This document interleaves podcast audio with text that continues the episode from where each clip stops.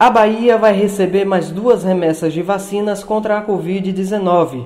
A primeira, com 111.150 doses de imunizantes da Pfizer, chega nesta quinta-feira ao aeroporto de Salvador por volta das 4h50 da tarde. A outra, com 61.800 doses da Coronavac, tem previsão de chegada nesta sexta-feira, em um voo com aterrissagem marcada para as 9h35 da manhã. Os imunizantes da Pfizer serão destinados para a primeira aplicação, enquanto as vacinas da Coronavac serão metade para a primeira aplicação e as demais para complemento do esquema vacinal. Com essas duas cargas, a Bahia vai chegar ao total de 9.333.930 doses de vacinas recebidas. Com informações da Secom Bahia, Antônio Anselmo.